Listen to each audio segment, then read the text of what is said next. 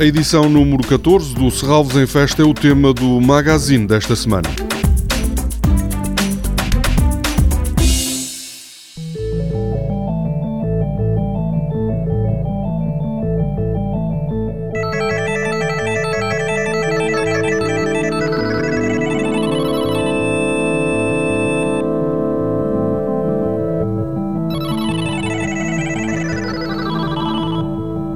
O concerto de Terry Riley é um dos pontos altos da programação do Serralves em Festa. O pioneiro do minimalismo norte-americano vai estar no domingo à noite na Clareira das Bétulas. Terry Riley estará acompanhado pelo filho Guian. O programador musical de Serralves, Pedro Rocha, apresenta ainda um surpreendente convite para uma das noites do fim de semana. Na sexta-feira à noite vamos convidar o público a dormir numa sala do museu. Temos um projeto de um concerto para dormir, vamos ter colchões e há um grupo de música experimental australiana que vai estar a tocar da meia-noite até às oito da manhã. O encerramento da festa no domingo à noite estará a cargo das japonesas 00100.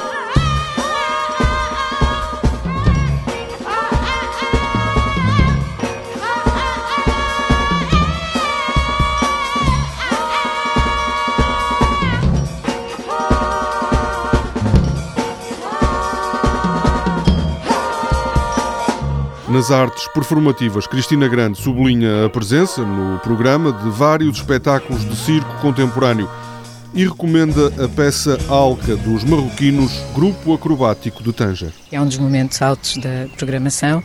É um grupo marroquino de 19 performers que se materializa na criação de pirâmides humanas. Portanto, é um espetáculo que fala muito sobre o trabalhar em comum, em solidariedade, em grupo e isso permitir, no fundo, é uma metáfora, podemos dizer, uma alegoria relativamente ao que é uh, ultrapassar muros e quebrar fronteiras de alguma maneira. O grupo acrobático de Tanger vai estar na Clareira das Azinheiras, sexta e sábado, às 10 da noite.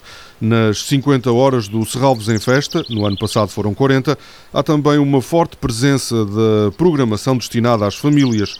Denise Paulini, do Serviço Educativo de Serralves, destaca a abrangência da oferta. Nós temos desde dança, a música, a espetáculos mais para a área de teatro, como também oficinas, visitas orientadas e dentro dessas oficinas nós temos oficinas da área de artes e a área de ambiente também.